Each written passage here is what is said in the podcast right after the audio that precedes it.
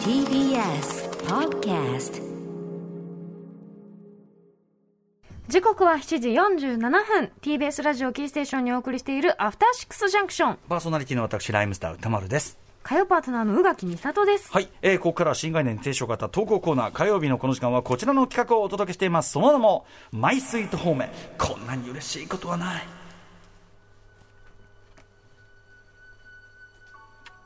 人から言われた何気ない褒めの一言言った当人はとっくに忘れているようなささやかなあの一言のおかげでだけど私たちは生きていける思い出せばいつでも心のふるさとに帰ることができるあなたの大事な HOME 褒め言葉を送ってもらいそれをみんなで味わうという人間参加のコーナーです今週も褒はめい届いてるんですよね、はい、素敵な方面が届いているのでご紹介いたしましょう。えー米粒月夜さんからいただいたマイスイート方面。こんなに嬉しいことは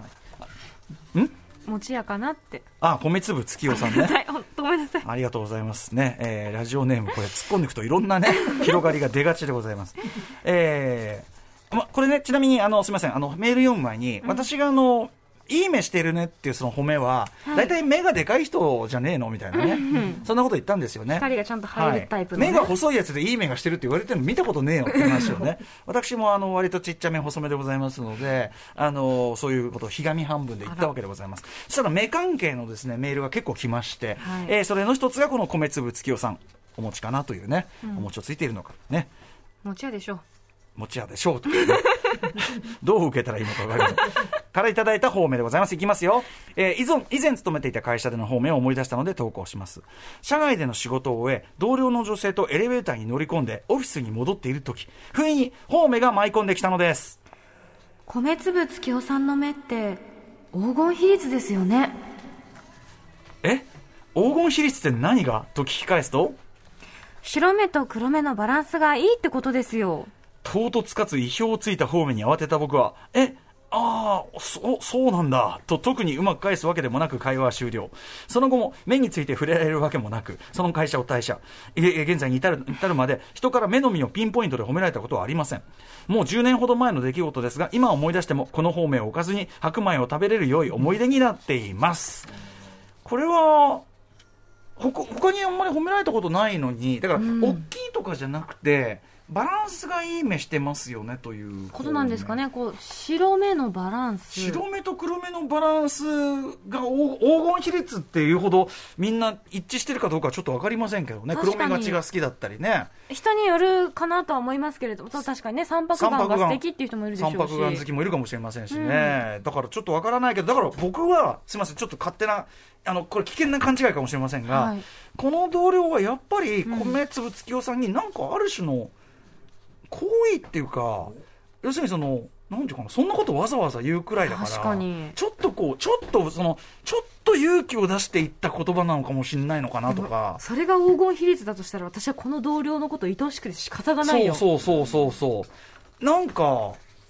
選びに選び抜いた言葉と しての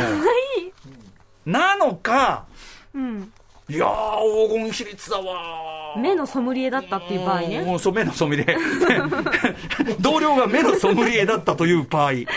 確かにそうですよねわあありえそるうそかうもあしれないの要するにめあの黒目と白目の比率について常に考えすぎている人だちょっったとフェチみたいな。フェチフェチうんなんか、あこの人は白目が大きめだなとか。そうだね興興味があったのは間違いないかもしれませんけどね、だからひょっとしたらその可能性値としてはいやー黒目と、ね、白目の比率が黄金比率ですね他は全然黄金比率から程遠いですけどねみたいなことなのあかーでもほら確かに黒目がちょっと大きすぎると、はいなんていうかこうちょっ何か逆に何考とえなてんてるかいう分かのん宇なくな宙る人っぽくなるってい確うかかに確かにちょ,、ねちょっとミステリアスになっちゃうかそうら、あね、の多分目の動きが分かりにくくなっちゃって確かにだし、まあ、三白眼三白眼でもうね、まあ、ある種怖い印象を与えがちだうっんでたもり、それはそれで目の動きがすごい分かりやすいから、うんいいなと思うんですけど目が細いと目が細いでもう常に眠がってるように見られる。あうーんとかね、ありますよ、本当にね。目の比率考えたことないなちょっとね、ちょっとない視点なんで、ただ僕は、僕はかちょっとか危険な感じがかもしれないけど、なんか、好意なんじゃないまのあっ少て。なくとも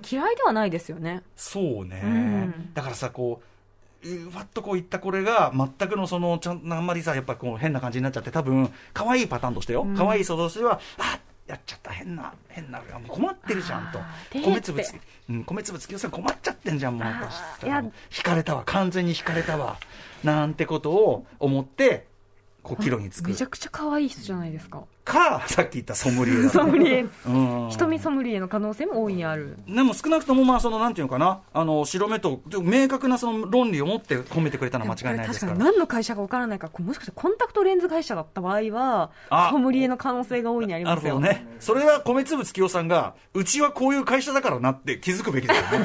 ね。それはね。いちはいち早くね、それはねそっ。 かはい、ということで。話してたんだうん、まあ、ありがたい、ありがたい、ありがたいまあこと嬉しいですよね、うんうん単純に褒められている、うんいいいいと思います、はい、こんな感じで皆さんどんどん方面を増やしていきましょうということでございます、いもう一個ぐらい行くのかな行かない行かないない行かないというね悔しいはい、行くの行かないの行くの行かないの行かないこれ小林小林豊さんのイズムということで私は ねやらせていただいておりますはいということ中でさん元気かな元気でしょうか。はい。えー、ということで、まだまだ募集してます。はい、あなたが覚えているささやかだけど心に残る褒め言葉、通称褒め募集中です。メールの宛先は、歌丸、アットマーク tbs.co.jp、歌丸、アットマーク tbs.co.jp まで、投稿が採用された方には番組ステッカー差し上げます。以上、マイスイート方面、こんなに嬉しいことはない、でした。